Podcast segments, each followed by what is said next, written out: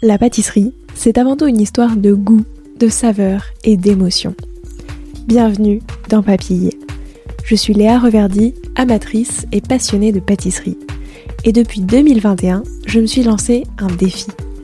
Vous emmener avec moi à la découverte de ce qui fait vraiment un bon dessert. L'objectif ultime, trouver la recette parfaite qui fera fondre vos papilles à coup sûr. Vous êtes sur le point d'écouter un nouvel épisode de Papille.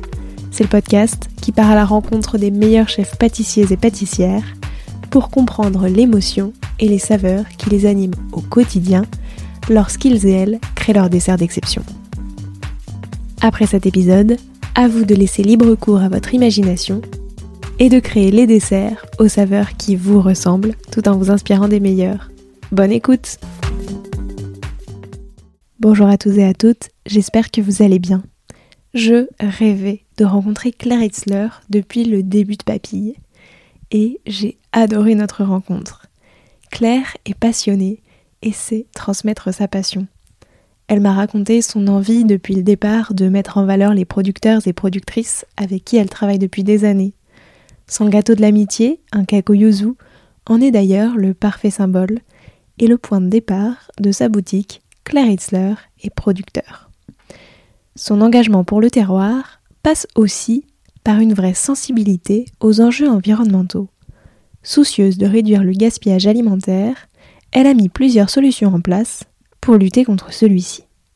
La principale, une boutique en click and collect pour produire seulement les desserts nécessaires. Au menu de cet épisode, ce qui lui a donné envie de devenir pâtissière, l'impact des producteurs et productrices sur sa pâtisserie, et enfin par quoi passe une pâtisserie plus respectueuse de l'environnement. Bonne écoute Bonjour Claire. Bonjour. Comment vas-tu? Mais ça va très bien, en pleine forme, et toi? Ça va aussi, merci beaucoup. C'est ce qu'on disait, il fait un peu froid, mais, mais on s'y fait. Euh, je suis super contente de pouvoir discuter avec toi pour deux raisons. Euh, la première, c'est que déjà, tu es souvent citée comme... Euh, un peu une mentor ou en tout cas une figure forte euh, pour plein de, notamment des pâtissières. Et euh, du coup, je suis ravie de pouvoir discuter avec toi. Et en plus, la deuxième, c'est que pour tout dire, Papy, je l'ai un peu aussi pensé.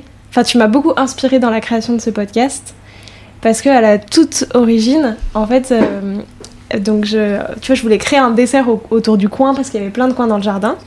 Sauf qu'il y avait très très peu de recettes autour du coin.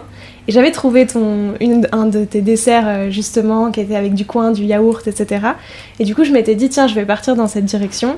Et après, je me suis dit, c'est vrai que il y a plein de fois où, tu vois, j'aimerais bien créer moi des desserts et me dire comment je peux les penser.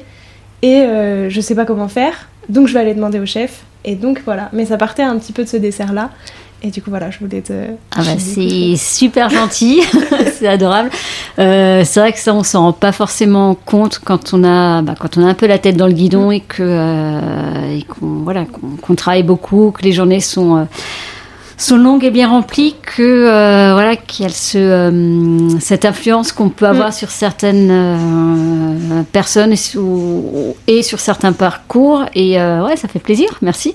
Donc voilà. Du coup, je suis vraiment super contente de pouvoir discuter avec toi aujourd'hui. Et pour commencer, euh, je voulais revenir un petit peu sur ton parcours, mais vraiment du coup au prisme des saveurs. Donc déjà, toi, c'était quoi ton dessert préféré quand tu étais petite? Alors j'ai mon dessert préféré, j'ai toujours été attirée par la vanille. J'adore la vanille. Euh, mes parents, euh, mes parents habitent dans un petit village en Alsace, à Niedermorschwihr euh, où officie euh, Christine Ferber, qui, euh, qui est assez connue dans le, dans le milieu, notamment pour ses confitures. Et euh, dans ce petit village de 600 habitants où j'ai grandi, c'est le seul commerce. Mmh. Et euh, elle fait à la fois les confitures, euh, un petit peu d'épicerie et des pâtisseries. Et moi, j'ai grandi en mangeant ces pâtisseries et j'étais complètement fan de ces éclairs à la vanille. Donc, euh, un de mes souvenirs d'enfance, c'est vraiment euh, la crème pâtissière à la vanille. Voilà, l'éclair. Et également une euh, tarte au fromage blanc que ma maman euh, faisait euh, très très régulièrement et qu'elle me fait toujours lorsque je rentre en, Alsace. Euh, c'est un peu une spécialité de la région, donc bah, j'adore en manger. C'est quoi pour toi le dessert parfait pour finir un repas le dimanche midi? Ah, bonne question. Alors, j'aurais pas forcément un dessert parfait. Euh, bah forcément, Bah, déjà parce que tout dépend de la période et qu'on joue toujours. Enfin, c'est important pour moi de, parler saisonnalité. Mais euh, en ce moment. En ce moment, en ce moment, je serais peut-être sur une bonne tarte aux figues, pas trop sucrée.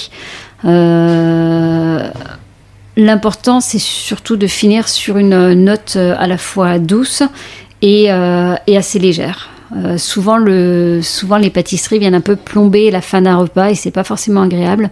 Donc moi, je suis pour les pâtisseries euh, assez, euh, assez légères, pas trop sucrées, qui laissent à la fois la place au, goût et, et, qui nous permettent de, bah, de, de, finir correctement un moment partagé avec, avec des proches. Oui, d'avoir juste la meilleure note pour la fin. Complètement, qu'on se souvienne du dessert. C'était quoi les saveurs de ta toute première création Alors, euh, quand j'étais petite, je faisais souvent des, gâteaux à la maison, souvent avec ma petite sœur aussi, quand, et quand ma maman n'était pas là, donc on faisait un peu n'importe quoi. et je pense qu'une des premières choses que j'ai essayé, où je me suis vraiment euh, lâchée, j'ai essayé de faire une tarte au maïs. Et c'était, j'avoue que c'était pas très très bon. Mais je vais avoir, voilà, je vais avoir, je pense, 10-12 ans, quoi. C'était vraiment. Euh, ouais, tarte au maïs, euh, on n'en garde pas forcément un bon souvenir. ouais, mais c'est incroyable de déjà jouer, je trouve, autant avec les goûts parce que c'est. C'est peu commun, quoi, même une tarte au maïs. Ouais, mais j'aimais bien le maïs. J'aimais bien manger le maïs en salade euh, et même les épines de maïs, tu sais, qui sont juste grillées. donc, et puis c'est sucré un peu le, le maïs. Donc voilà, j'ai testé, mais pour le coup, c'était pas une réussite. Et pour autant, un dessert au maïs bien travaillé, euh, c'est super bon. C'est vraiment délicieux, quoi. Je pense que j'avais juste pas les compétences à ce moment-là. Oui, du coup, depuis, tu l'as refait en disant maintenant que j'ai un peu d'expérience, je peux retenter Tout le maïs. Tout à fait. Et ça a donné quoi quand tu l'as retravaillé? Ah ben c'était euh, non très intéressant. Euh, maïs, maïs dans un petit sablé avec une infusion de maïs, un petit popcorn caramélisé sur le dessus. Donc non c'était très sympa. Très intéressant. Et euh, du coup, tu as toujours voulu être pâtissière Tu as toujours aimé travailler les saveurs, faire des desserts, tester des choses? Euh, alors oui et non. C'est plus le milieu, euh, les, métiers de bouche dans, dans, leur globalité qui m'ont attirée. j'ai commencé par une école hôtelière où je pensais même finir, finir en salle. Euh, finalement, assez rapidement, euh, la cuisine m'a intéressée. En plus, euh, je faisais des extras dans, dans un restaurant en Alsace le week-end pour me faire un petit peu d'argent de poche. Et ce côté très dynamique de la, de la restauration m'a beaucoup plu. Donc en fait, j'ai commencé par, de la, par la cuisine. Mm. Et, et à la fin de mes études, je me sentais pas prête et pas assez mature pour aller travailler en entreprise. Et dans la gastronomie, dans la, restauration, ce qui me, enfin, surtout dans la cuisine, ce qui m'intéressait le plus, c'était le sucré. Euh, et ce qui me rassurait aussi le plus, parce que la pâtisserie, c'est quand même assez précis, c'est euh, assez cadré. Euh, et, suite à ça, j'ai refait une formation en pâtisserie chez Thierry Mulopt, donc en boutique à Strasbourg. Et c'est là où j'ai vraiment trouvé ma voie. Qu'est-ce qui t'a particulièrement plu, du coup, dans le sucré? Outre euh, le cadre qui te rassurait au début. Le côté artistique aussi, qui, euh, bah, surtout à cette période, euh, là on parle de, c'est loin, 98, la cuisine était un petit peu moins esthétique que la pâtisserie. Aujourd'hui, on la, la cuisine, au-delà des, restaurants gastronomiques, on, apporte une réelle attention au dressage des plats. C'est toujours beau, c'est toujours frais, c'est toujours joli. Euh, moi, ce côté euh, esthétique me manquait un petit peu en cuisine, ou en tout cas euh, dans la formation que j'ai fait, et j'ai vraiment retrouvé en, pâtisserie. Et c'était quoi, pour faire un petit peu le parallèle, enfin, quelles sont les saveurs de ta toute dernière création? Les saveurs de ma toute dernière création? Alors attends, parce que je, en ce moment on travaille sur pas mal de sujets différents. Euh, la dernière création qu'on a vraiment euh, validée, il y en a plusieurs. Euh, prune, prune, parce qu'on a sorti récemment une petite tarte aux prunes. On s'amuse, et ça, ça j'essaye de le faire sur beaucoup de desserts, à mettre en avant la biodiversité. et on a une tarte aux prunes qui est composée d'une pâte sucrée avec une petite crème d'amande, une marmelade de mirabelle Et sur le dessus, on, dresse un petit jardin de différentes variétés de prunes. Et ça, j'aime bien mettre en avant euh, la diversité des, euh, des fruits. Sur cette tarte, on a de la quetch, on a de la mirabelle, on a, on a de la prune rouge, on a de la reine Claude. Je trouve ça vraiment marrant de, de s'amuser avec toutes ces saveurs, ces couleurs euh, d'un même, finalement, d'un même produit, quoi. Oui, c'est chouette de prendre. Donc, ça, c'est quelque chose que tu fais assez régulièrement, enfin, en tout cas, quand c'est possible, mais de prendre un même produit et d'avoir les déclinaisons. Euh, c'est vrai que la prune, ça s'y prête particulièrement. Tout à fait. Euh, là, on, a, on est plus sur la fin de saison maintenant, mais on a sorti une, un petit gâteau aux figues. Jusqu'à la semaine dernière, il y avait cinq variétés de figues différentes sur le gâteau. Et c'est joli parce que euh, voilà, il y a de la figue qui est toute verte à l'extérieur, qui est très rouge à l'intérieur. Il y en a d'autres qui ont une chair plutôt dorée avec une peau euh, avec une peau violette et euh, et le consommateur ne se rend pas forcément compte qu'il y a tellement de variétés différentes. Donc c'est quelque chose que j'aime, comme j'aime bien parler produits, producteurs et mettre en avant le travail des producteurs, montrer cette diversité, c'est très intéressant. Ça, on va, on va vraiment y revenir parce que c'est un sujet passionnant. Puis je pense majeur euh, dans, dans, ton univers. Euh, mais peut-être avant, c'était. Enfin, est-ce qu'il y a une saveur justement qui t'évoque la création de Clarice et producteur Le yuzu. Euh, le yuzu, parce que. alors, pour revenir au début de l'histoire, bah, c'était pendant le confinement. Euh, pendant le confinement, moi à cette période-là, j'étais, euh, j'avais monté ma société de, euh, de consulting, mm. de, de conseil en, pâtisserie, où mes clients étaient principalement des restaurateurs, des hôteliers et une clientèle étrangère. Donc autant dire qu'avec la crise sanitaire, je me suis retrouvée sans activité. Et en même temps, le conseil, c'est super intéressant, mais en même temps, je commençais à être frustrée de ne plus pouvoir faire déguster mes pâtisseries aux, consommateurs. Ça, il y a ce côté de, partage, de, euh, bah, de faire plaisir aux gens, de les régaler qui, euh, qui, me, qui me manquait. Donc je commençais doucement à réfléchir à la suite, sachant que je voulais pas forcément ouvrir une pâtisserie sous sa forme traditionnelle et j'essayais de trouver différentes alternatives. À ce moment-là, j'échangeais pas mal avec mes producteurs, Perrine et Étienne Chalère, qui, qui ont l'exploitation des agrumes euh, Bachès-Chalère à, à à côté de Perpignan. Et eux, ils se sont retrouvés euh, pendant le confinement, pendant le second confinement, en pleine saison des agrumes, à avoir des yuzu à foison sur leurs arbres et pas savoir quoi en faire. Donc on a commencé à réfléchir ensemble et à se dire ok mais qu'est-ce qu'on pourrait faire avec euh, avec ces fruits? Et puis on cherchait comment comment on pouvait en fait euh, combiner nos, nos compétences et moi j'ai commencé à travailler sur un sur un cake un cake en utilisant leurs fruits. Alors à la base en me disant bah, peut-être qu'on pourrait les, les, commercialiser euh, via votre site marchand et peut-être via ma boutique ou ce que j'ai envie de créer. Euh, mais en tout cas, ce produit est né vraiment de euh, cet échange avec mes producteurs et, notamment euh, lors de cette période où je pensais à ce que je voulais faire par la suite, donc en, créant cette, pâtisserie. Donc le cake, bah, le cake j'ai mis la recette au point, il est super bon, il marche très bien ici. D'ailleurs, on l'a appelé le gâteau de l'amitié pour parler de cette relation producteur et, chef. Euh, et, c'est pour moi un peu le. C'est mon chouchou. C'est clairement mon chouchou parce qu'il y a une histoire qui est vraiment importante pour moi.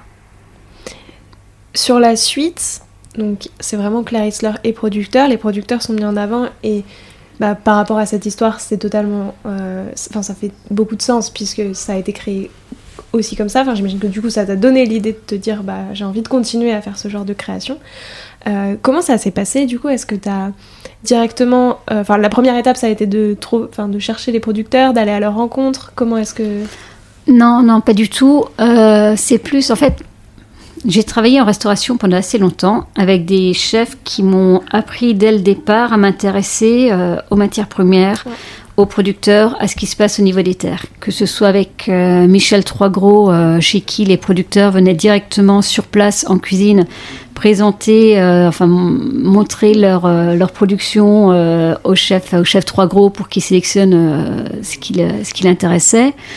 ou alors avec Alain Ducasse qui est voilà qui a mordu du, du sourcing et qui m'a beaucoup challengé à ce niveau-là. En fait, on voit beaucoup en restauration, hein, même dans les petits, les, brasseries, les bistronomies, on met souvent en avant le nom des producteurs. En pâtisserie, je trouve qu'on a encore du mal à travailler avec des produits de saison, à valoriser les matières premières. Et comme moi, c'est quelque chose que j'aime beaucoup et qui m'a été presque enfin, inculqué dès le départ euh, et qui fait partie de ma manière de travailler, je voulais justement valoriser euh, leur travail, euh, valoriser, mettre en avant également le terroir français qui est juste super intéressant et qui fait partie, enfin on a un vrai patrimoine. Et, et, et, ce terroir-là terroir et ces producteurs, faut y faire attention parce que c'est quand même grâce à eux qu'on arrive à faire des beaux produits. Et que si aujourd'hui eh ben, on ne les soutient pas, et eh ben, on ne fait pas attention, ce terroir-là, on va finir par le perdre, hein, parce qu'il n'y a pas que des jolies choses qui se font en, parallèle. Donc en fait, euh, j'ai pas cherché producteurs, euh, c'est des relations que j'ai avec eux depuis bien longtemps. Tout ce que je voulais, c'était pouvoir utiliser leurs matières premières et parler d'eux dans, euh, dans, dans, mes produits et, et être transparente avec mes consommateurs. Oui, c'est ça. Ce que je trouve, c'est que ah, tu vois, la, très grande majorité, même tous les pâtissiers et pâtissières que j'ai pu rencontrer, il y a cette place des producteurs. Mais c'est vrai que je trouve qu'en fait, souvent, bah, finalement, le pâtissier est un peu l'intermédiaire, mais qui fait oublier aux consommateurs presque qu'il y a eu un producteur avant, même si tout le monde veut leur rendre hommage, etc. Mais c'est vrai que le fait de l'avoir mis directement dans ton nom, ça, ça, enfin, ça les replace euh, finalement au centre. enfin, on voit directement qu'il y a eu les producteurs, et ensuite, il y a eu Claire Hitzler, et maintenant, on est à ce produit final. Mais complètement, et, mais parce que moi, j'apprends énormément en échangeant avec eux. Et en fait, ils me font clairement euh, grandir. Quoi. Je les, les produits, je les travaille différemment. Euh, après avoir échangé avec le producteur, après avoir compris comment euh, ben, comment c'est cultivé, les différentes variétés. quand on parle de biodiversité, on parle de la rhubarbe. Moi, mon producteur de, de rhubarbe, quand on a commencé à échanger ensemble et qui m'a montré euh, toutes les variétés de rhubarbe qu'il a, de la grosse, de la fine, de la rouge, de la mm. verte, enfin, de la précoce, de la tardive, euh, waouh, ça donne une autre ampleur au produit, quoi, et ça nous donne d'autant plus envie de l'utiliser et d'autant plus envie de le respecter. À la fois le travail et le producteur, enfin, à la fois le produit, son travail et le producteur. Est-ce que du coup, elle est discuter, rééchanger avec euh, les producteurs, même si tu travailles avec eux depuis des années, etc. Est-ce que c'est quelque chose qui est important, que tu fais assez régulièrement euh, Notamment, je sais pas, est-ce que aussi c'est potentiellement une source d'inspiration quand tu as un nouveau dessert? Et par exemple, tu parlais des prunes. Est-ce que euh, tu t'es dit, tiens, j'ai envie de travailler à la prune, bah, je vais aller rencontrer mon producteur, comme ça on va échanger et ça te donne des nouvelles idées? Oui, alors c'est, je dirais que c'est même un peu eux qui dictent aussi les produits que je vais avoir, que je vais avoir en, gamme. Je vais prendre l'exemple de euh, euh, cette année en janvier, euh, on a sorti une galette à la main de Bouddha. on fait toujours une galette traditionnelle et une galette un petit peu plus création, agrumes en l'occurrence. Et, et, en fait, la création, je savais pas trop quoi faire. Donc, pareil, j'ai pris mon téléphone, j'appelle, j'appelle Étienne, Étienne et Perrine. Et euh, j'aurais dit, je fais voilà, en janvier, j'ai une galette à faire. Est-ce que vous avez quelque chose euh, de disponible à cette période-là, sur ces volumes-là, que je pourrais utiliser pour mettre dans ma galette. Et en fait, le fait d'avoir fait euh, cette galette à la main de Bouddha, c'est tout simplement parce que eux, ils avaient de la main de Bouddha qui était à pleine maturité, qu'ils en avaient une quantité suffisante, et, et c'est de là qu'est partie la création, quoi. Et ça, c'est super intéressant c'est très très chouette. Puis effectivement, en plus, la main de Bouddha, c'est moins connu. Mm. Enfin, c'est en France, en tout cas, c'est moins, moins courant. Donc, euh. est-ce que c'est, tu penses que ça fait partie de presque de la formation de chaque euh, pâtissier, chaque pâtissière, d'aller presque d'abord rencontrer des producteurs de chaque produit, justement comme tu le disais tout à l'heure, pour découvrir en fait à quel point il y a des variétés, à quel point il y a des subtilités dans les produits même qui existent et qu'on peut trouver euh, en France avant, enfin, pas avant, mais en tout cas au cours, tu vois, pour commencer son expérience. Tu vois. Euh. Après, je pense que. Hum, alors, je pourrais pas dire il faut, il faut pas. Euh, ça, c'est pas à moi de, de, dire ce que les gens doivent faire, mais. Euh, moi, je sais que ça m'intéresse et que ça m'aide à travailler. Après, chacun a sa sensibilité et, euh, voilà, il y a des gens qui sont moins sensibles à ça. Ça les empêche pas de faire de très bonnes pâtisseries, de travailler, euh, de travailler différemment, quoi. Mais, mais je pense que c'est important de, de connaître, de connaître. En fait, la matière première, c'est notre outil de travail hein, mm. quand même. Donc, je pense que c'est important de bien le connaître. Ouais, de connaître toutes les petites spécificités qu'il peut y mm. avoir. Euh, si on revient sur ton processus créatif, donc euh, bah là tu donnais l'exemple de la galette avec la main de mm. Bouddha, donc souvent ça va partir d'un produit, du coup. Euh, ensuite, comment ça se passe? Par exemple, cette galette main de Bouddha, on te dit, bah voilà, on a de la main de Bouddha, est-ce que ça peut t'intéresser? Comment ensuite ça se... Alors le processus de création, il y a je dirais qu'il y a différentes étapes, il y a, il y a différents chemins à apprendre. Euh, la plupart du temps, c'est effectivement un produit qu'on a envie de, de travailler, qui, euh, qui, nous inspire chez nous parce qu'on travaille avec, euh, avec l'équipe. Et souvent, on part du produit, on fait. on pense pas forcément au visuel en, au, départ. Hein. C'est vraiment trouver les saveurs. Moi, j'aime bien travailler des produits qui comment dire, qui s'opposent. Euh, afin de trouver un bon équilibre. Euh, mélanger l'amertume avec du sucre ou le côté un peu plus, euh, plus riche, plus gras avec quelque chose d'un peu, plus, d'un peu plus acide pour trouver un bon équilibre. J'aime bien rester quand même dans des saveurs qui sont simples. Je trouve que ça ne doit pas être un gâteau, ça doit être euh, simple à manger. J'ai pas envie que le client, euh, voilà, il soit obligé de faire une pause, de goûter, puis de réfléchir. Ok, mais finalement, qu'est-ce qu'il y a dedans Quoi, faut que ce soit euh, lisible. et puis après, on fait des tests et des tests et des tests, jusqu'à ce qu'on trouve à la fois le bon équilibre gustatif et le bon équilibre, enfin que le, que le gâteau soit joli et, et fasse envie. Donc ça, c'est surtout pour les pâtisseries qui les pâtisseries qui sortent au fur et à mesure euh, tout au long de, l'année en fonction de la saison. Après, il y a un autre exercice qui, est, euh, qui touche toutes les fêtes, où je trouve qu'on travaille un petit peu euh, différemment. là, on part, bien sûr, hein, on sélectionne un, produit, un produit de saison, mais on va d'abord construire un, ou penser à un visuel. Ok. Et ensuite, on va, enfin voilà, on va travailler. Le visuel va prendre un petit peu plus d'importance dans la création. Ça ne veut pas dire que ça va être moins bon, hein, loin de là. Hein. Mais on va, voilà, on va le décortiquer euh, différemment, quoi. Oui, surtout que tu as un cadre enfin, qui est tout, précis. Tu parlais de la galette. Euh, tout finalement, tu sais qu'au moins ça doit être une galette, donc il y a de la pâte feuilletée. C'est ça. tu as une base euh, que tu n'as pas forcément sur les autres desserts. Mm. Quand tu penses prune, tu peux te dire ça peut être un entremets, une tarte, n'importe quoi. Exactement et euh, très très clair. Euh, toi, toute la partie producteur, ça va aussi avec du coup le côté un peu une pâtisserie responsable. C'est quoi une pâtisserie responsable aujourd'hui?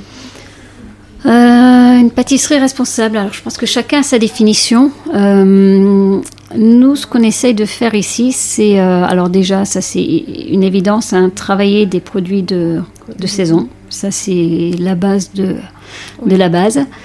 Euh, c'est travailler des, des fruits, des matières premières qui euh, sont cultivées en pleine terre. Ça, c'est aussi important pour moi.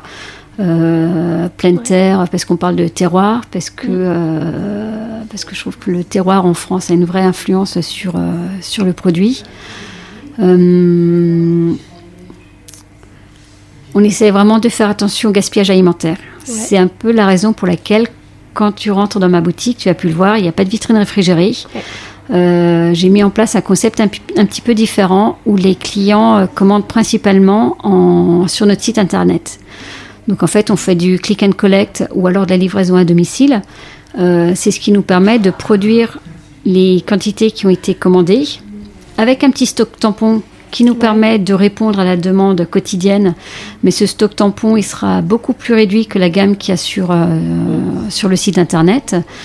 Et le but est de vraiment limiter le gaspillage alimentaire, de finir la journée euh, en ayant vendu euh, bah, quasiment toutes les pâtisseries, ou alors de les reproduire au fur et à mesure. C'est pour ça qu'on a le laboratoire qui est juste derrière l'espace Click and Collect. Et je trouve qu'en limitant ce, gaspillage alimentaire, il y a un vrai, un vrai travail qui est, qui est fait. Il hein. faut savoir que le, le gaspillage dans, nos métiers, il est quand même assez, assez important et c'est problématique, je trouve, pour plein de, pour plein de raisons. Quoi. Euh, on fait également de la livraison, livraison en mobilité douce. Donc pour ça, j'ai deux prestataires, un prestataire qui fait les livraisons en vélo cargo et un prestataire qui fait les livraisons euh, soit en transport en commun, soit à pied quand c'est pas trop loin. Euh, on a fait attention au packaging aussi, packaging où en gros on utilise du carton, du bois, du verre, euh, notamment pour nos desserts glacés qui sont servis dans, du, dans des verrines qui sont consignées. Donc les clients nous rapportent euh, leurs consignes et on leur crédite un euro par consigne ramenée sur leur, sur leur compte client. Donc ça, ça marche très très bien. voilà, enfin finalement il y a plein d'actions à, à, mettre en place et, et que les gens apprécient vraiment. Oui, parce que c'est sûr que ça fait une vraie différence. Et je trouve que c'est plein d'actions que, qui sont pas encore la norme aujourd'hui. Euh, et du coup, est-ce que tout ça, c'était compliqué à mettre en place, notamment sur la partie, je pense, gaspillage alimentaire. Enfin, même le packaging, parce que finalement, il euh, faut trouver, j'imagine, euh, des nouveaux, euh, enfin, d'autres fournisseurs, réfléchir aussi à quel packaging pourrait convenir. Et français, principalement.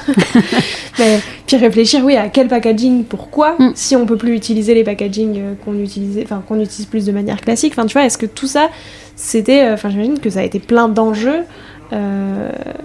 Alors, pour répondre à ta question compliquée, j'irais non. Euh, non, parce que déjà à partir du moment où on fait quelque chose qui a du sens pour nous, c'est pas compliqué. Euh, par contre, euh, oui, ça a pris plus de temps, ça c'est certain. Et après, je pense que c'est aussi plus simple quand on part. Moi, je suis partie d'une feuille blanche, j'ai mis ce concept en, place. C'est beaucoup plus facile quand on part, quand, quand tout ça, ça fait partie de notre cahier des charges et qu'on le met en place que, euh, que lorsqu'on est déjà ouvert et qu'on veut euh, changer euh, les manières de travailler. Donc, donc pour nous, ça n'a pas été si compliqué, mais voilà, ça, ça, a pris du temps. Là où il y a eu un petit, une petite prise de risque, c'est dans le concept click and collect, où ça c'est beaucoup moins évident pour certains clients de devoir commander à l'avance. Mais une fois qu'on leur explique pourquoi euh, on travaille comme ça et que à chaque fois qu'ils viennent chercher une tarte, et eh ben la pâte elle est super croustillante mm. parce que la tarte a été cuite le jour même et que euh, voilà que les produits sont frais, ils sont bons, ils sont ils sont beaux, et ben, ben ils reviennent quoi. Et on a une vraie clientèle euh, de fidèles qui viennent des fois même plusieurs fois par semaine et puis et puis ça tourne quoi, ça marche. Et ça, ça allait être ma question parce que c'est vrai que tu vois, je pense en plus, il peut y avoir le côté, euh, du coup, tout se digitalise et on perd, enfin, tu vois, on, rompt avec les traditions de t'arrives dans la boutique et tu choisis ton dessert. Donc c'est vrai que je pense que effectivement pour les gens, ça peut être au début un. Ouais. Ouais, et là il faut faire attention et pour moi c'était vraiment important de, de faire ça correctement. Euh, donc oui, on, commercialise via un site internet. Mm. En même temps, le site internet, j'essaie de faire en sorte qu'il soit quand même euh, ben, beau, appétissant, simple pour le client, parce qu'il n'y a pas l'obligation de créer un compte client pour commander une pâtisserie. Moi, je trouve ça hyper frustrant en expérience client de dire, euh, bah, tiens, je suis mm. obligé d'ouvrir mon compte client, de m'abonner à la newsletter pour avoir le droit de commander. Ça, je trouve c'est pas c'est pas comme ça que je voulais travailler. Et ce qui était important pour moi, c'est de ne pas oublier le euh, contact avec la clientèle.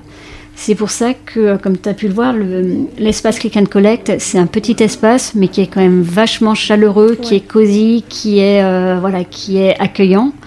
J'ai une équipe qui, qui est adorable et qui accueille vraiment bien le client. On a un super service après-vente. Dès qu'il y a un souci, on est ultra réactif. Donc, c'est pas parce qu'on est digitalisé qu'on oublie finalement ce facteur humain qui est ultra important. Et on ne pouvait pas créer cette marque en mettant en avant les producteurs, en faisant attention d'avoir cette euh, relation qui est euh, vraiment importante, sans avoir le même contact humain et le même respect et la même attention pour, euh, pour nos clients. Donc ça, voilà, moi je suis super contente quand je vois les clients qui rentrent, ils ont la banane, ils sont contents, ils sont heureux. c'est chouette quoi. Oui, puis finalement, tu vois, tu disais, effectivement, c'est pas une, enfin, c'est pas une boutique dans le sens où t'as pas une vitrine comme tu peux avoir la majorité du temps. Et en même temps, il y a plein de, tu vois, il y a quand même plein de détails qui te, qui font boutique et qui font, enfin, je trouve qu'ils participent à ce côté chaleureux comme tu disais, mais qui te montre que tu es dans un univers pâtissier. Tout que à tu fait. vas manger des bons desserts, que c'est réconfortant, etc. Et on a les odeurs. Ouais. Étant donné qu'il y a le laboratoire coup. juste, juste derrière, ça sent bon dans toute la rue.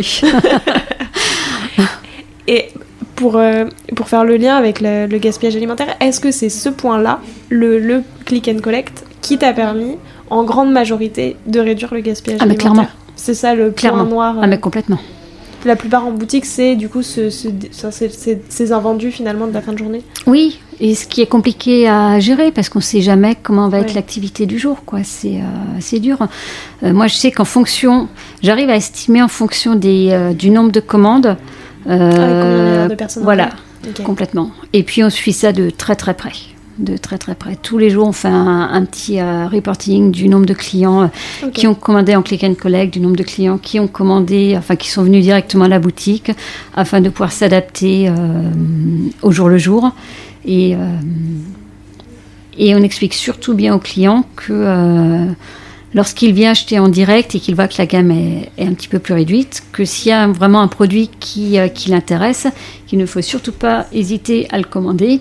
Ça lui permettra vraiment euh, d'avoir ce qu'il veut, euh, ce qu'il veut quand il veut, d'autant plus que euh, on est hyper réactif quoi. Un client qui veut un dessert, pardon, un client qui commande sur le site internet le matin à 10h, Ouais. Euh, il peut très bien venir chercher la pâtisserie de son choix le soir même à, Ah oui. à 16h. quand c'est comme ça, euh, si un client ce matin euh, commande une tarte aux poires pour ce soir à 18h, euh, à partir du moment où on réceptionne la commande, on cuit la tarte, euh, on la garnit et puis, et puis c'est prêt. quoi. Donc, euh, Ah oui, ok, effectivement, t'as vraiment. c'est euh, alors voilà, ça marche pas. euh, Oui. Ce sera pas le cas si le client euh, euh, commande à 16h pour 17h. Il y, a des, il y a des limites, mais on essaie d'être réactif euh, autant que possible. C'est très chouette en tout cas, et je trouve que c'est vrai qu'il y a une vraie dimension qui est aussi très novatrice. Alors, ça apparaît un peu de plus en plus, mais c'est encore nouveau comme, comme système, et je trouve ça super chouette. Donc, bravo. Quand est-ce que toi, dans ta, bah, dans ta carrière, tu t'es pris ta plus grande claque de saveur, entre guillemets C'est-à-dire le moment où, tu vois, t'as compris le plus de choses sur tout ce qu'on pouvait faire. Alors, tu parlais je sais pas, je trouve de, de ta tarte au maïs euh, de quand t'avais 10-12 ans, mais où finalement il y avait un peu cette expérimentation des saveurs de j'aime bien ça, je peux le faire comme ça, mais enfin c'est quand vraiment le, le moment où tu t'es dit ok en fait finalement on peut faire plein de choses. Euh, je pense faire. que c'était euh, lorsque je travaillais au Japon. Ok. Euh, parce que c'est une expérience qui m'a obligée à m'adapter à plein de choses, à m'adapter à un pays qui était totalement inconnu pour moi, une culture totalement différente, à des goûts, des saveurs que je ne connaissais pas, des choses que je n'aimais mais alors pas du tout en arrivant là-bas et que dont je raffolais en partant. Ça prouve bien que le palais il travaille, Ouais. que le palais il évolue. Euh, ça m'a obligée à travailler des, des produits que je connaissais pas et que j'ai dû euh, apprendre à, à connaître. Et, euh, et c'est là-bas que j'ai aussi appris à désucrer. euh, alors quand je dis Ok. désucrer, attention, hein, c'est euh, une pâtisserie, ça reste gourmande Oui. et ça doit être sucré. Mais en fait, à enlever la dose de sucre des fois qui est, qui est en trop et qui fait que c'est un petit peu écœurant parce que les Japonais mangent beaucoup moins assaisonné que nous, que ce soit en sucré, en salé. ils, ont, ouais, ils ils mangent beaucoup moins assaisonné. Et, euh, et j'ai dû m'adapter à tout ça. Et je pense que c'est à ce moment-là que euh, bah, qu'on se rend compte que finalement euh, tout et vraiment, je pense que quasiment tout est faisable. Mm. Tout, tout est une question de d'équilibre et de euh, ouais, enfin d'équilibre tout simplement. Quels sont les produits qui t'ont particulièrement marqué au Japon? Tu vois que tu, tu connaissais pas. Enfin, Tous les agrumes. Ouais. Tous les agrumes. Et c'est pour ça que euh, j'adore travailler avec mes, mes, mes producteurs euh, à Eus, c'est que euh, ça me rappelle euh, cette période. Le yuzu, le sudachi, le, euh, des copons, enfin tous ces fruits qu'on connaît peu. maintenant, euh, mais qu'on connaissait pas forcément euh, à cette période ou très très peu, ou alors pas sous sa forme euh, de Ouais. fruits frais, quoi, qu'on connaissait plus en jus ou en sirop. Donc ça, j'ai ça j'ai adoré travailler là-bas. Après tout ce qui touche au, au thé vert, j'adorais J'adorais toutes leurs pâtisseries traditionnelles, les, les wagashi, euh, les pâtes de haricots. Alors ça, c'est pas forcément des choses que je travaille ici, mais c'est des choses que j'ai découvertes et que j'ai Ouais. et que alors la première fois que j'en ai mangé, vraiment, j'ai pas compris. hein. Mais Mais une fois qu'on comprend bah, pourquoi ils les mangent, à quel moment, euh, qu'on comprend aussi euh, bah, que c'est leur matière première et euh, qu'il y a toute, toute une histoire derrière, et bah, c'est chouette. On revient toujours à la même chose finalement, c'est l'histoire derrière le produit. Tout à fait. De, de, quoi est-ce que tu es profondément pardon, convaincu en pâtisserie? Tu vois, quelque chose que pour toi est très important de transmettre euh, ben, à des équipes, à n'importe qui qui commence euh, dans ce métier Alors, je dirais pas forcément pâtisserie, mais euh, globalement que je suis convaincue qu'à partir du moment où on croit fondamentalement à quelque chose, à quelque chose qu'on a envie de faire, et ben que c'est faisable, quoi. Ouais. Il faut juste un petit peu de, beaucoup de. Il faut oser. Oui. c'est quoi pour toi la pâtisserie? Le partage, la gourmandise. Euh, euh, je sais pas. Là, à l'instant même où tu as dit pâtisserie, c'est marrant, mais j'ai vu comme un soleil, quelque chose, je sais pas, de, qui, qui fait plaisir. Ouais, quelque chose de chaud. Quelque chose de généreux, de réconfortant, de, euh, du plaisir. Ouais, plaisir. C'est quoi, toi, le produit que tu préfères travailler? Ton ingrédient chouchou et celui dont tu peux pas trop te passer Ah, la vanille vraiment, la vanille, alors j'en mettrai partout. Vraiment, j'en mettrai partout. Après, il faut être raisonnable. C'est un produit quand même de, luxe, il faut y faire attention. La filière de la vanille, elle n'est pas, pas facile, elle n'est pas toujours saine non plus, donc ne euh, faut pas en abuser. Euh, mais j'adore ça. Qu'est-ce que c'est bon, quoi. Quelle vanille en particulier? Madagascar, Bourbon, la vanille Bourbon, quoi. Je la trouve subtile, je la trouve euh, ouais, belle, quoi. Et au contraire, est-ce qu'il y a un ingrédient, pas que t'aimes pas, mais euh, qui est plus compliqué à appréhender Dans le sens où, tu vois, t'as pu mettre un petit peu de temps, où tu cherches encore la bonne façon de le travailler pour vraiment lui rendre hommage euh... Alors, je dirais, pas jusqu'à voilà, trouver la bonne façon de le travailler, mais euh, je sais qu'à chaque fois que je dois travailler le chocolat, ça me prend plus de temps. Ok. Je suis, j'ai beaucoup plus de facilité à travailler du fruit qu'à travailler du chocolat le chocolat a toujours ce côté un peu plus euh, lourd, un peu mm. plus euh, rustique, un peu qui, qui, fait que j'ai du mal à trouver les équilibres qui me, qui me plaisent dans le, dans le chocolat.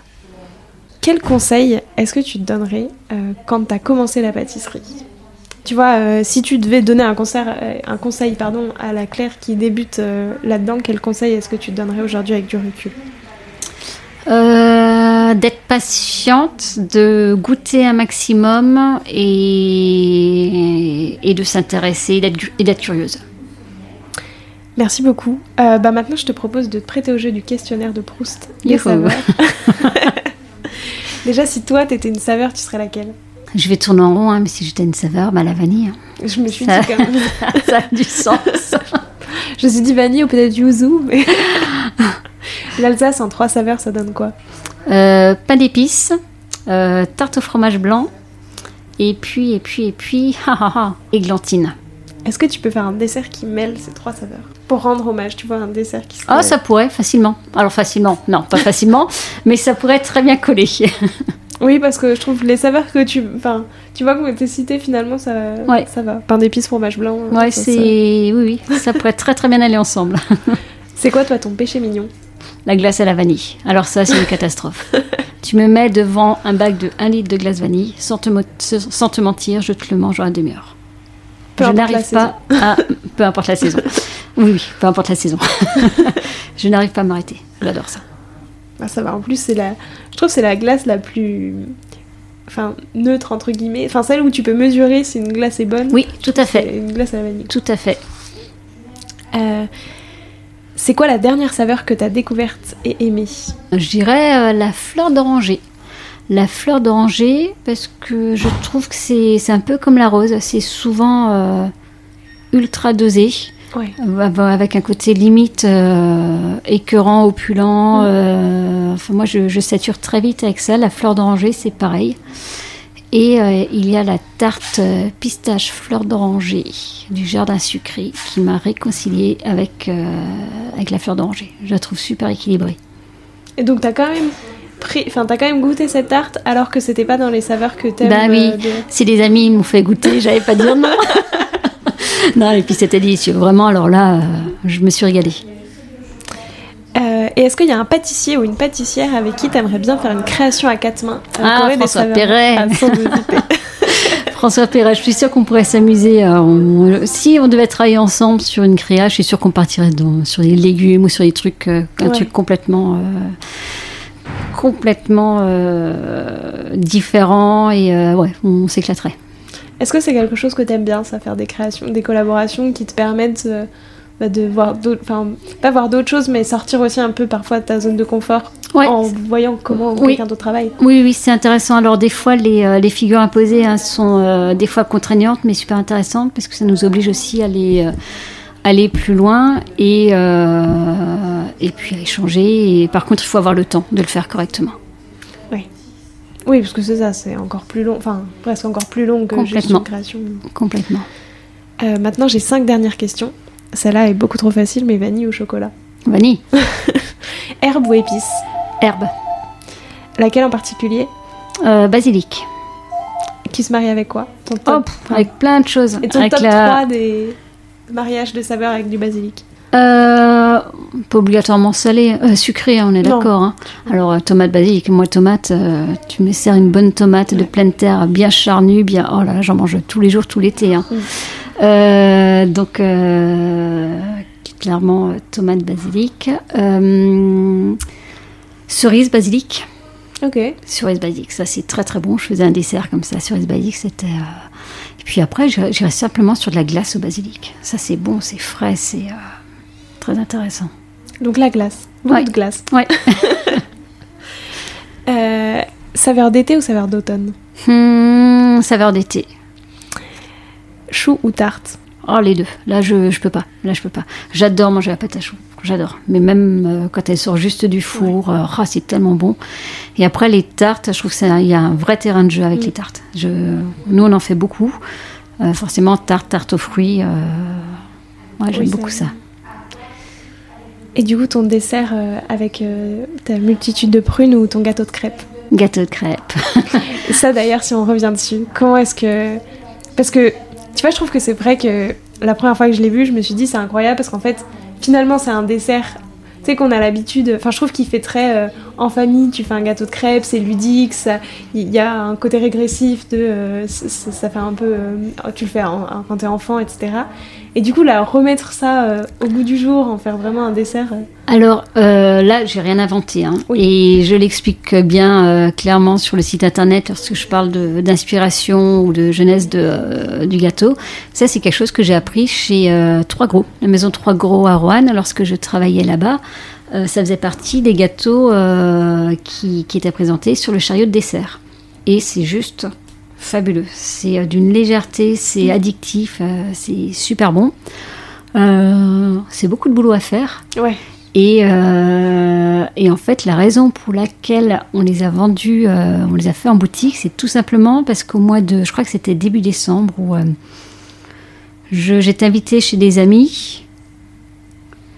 J'étais invitée chez des amis et j'avais proposé de ramener un gâteau. euh, et là, pour le coup, j'avais fait chez moi à la maison. Un gâteau de crêpes, c'est assez facile à faire euh, chez soi à la maison. J'avais ramené ce gâteau de crêpes. Et euh, mes amis m'ont dit Oh là là, mais c'est trop bon, c'est délicieux, tu devrais faire en boutique. Et d'abord, j'aurais dit Mais non, c'est beaucoup trop de boulot, on peut pas le faire. Et puis finalement, ça m'a tenté quand même. Je me suis dit On va essayer. Et on s'est fait dévaliser, quoi.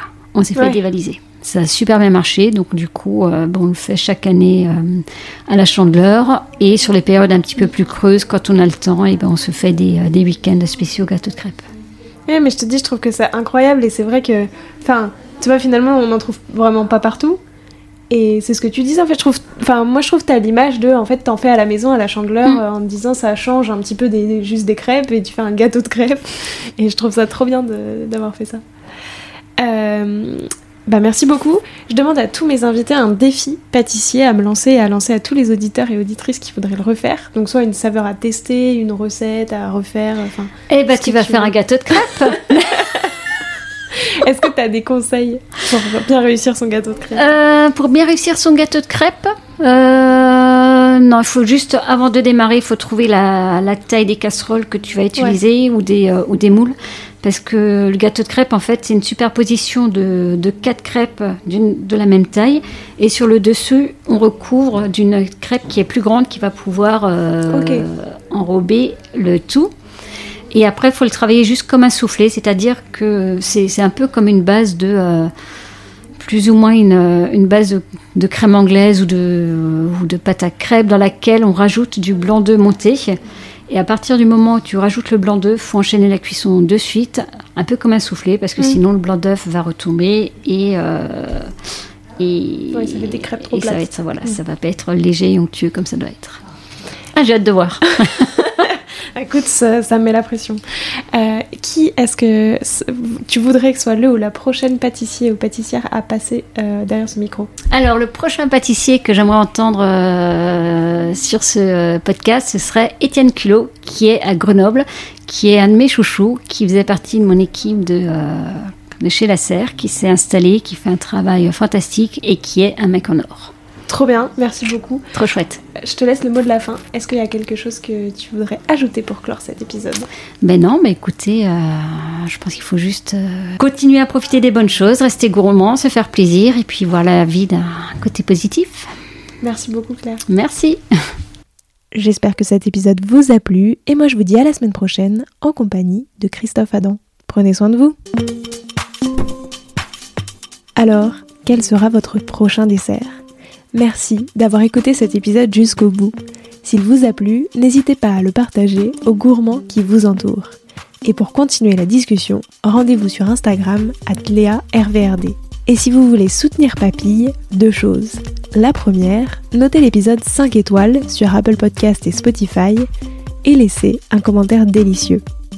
La deuxième, vous rendre sur papillepodcast.com sans oublier le S de papille et vous abonner à la newsletter pour être prévenu de la sortie des prochains épisodes. À très bientôt!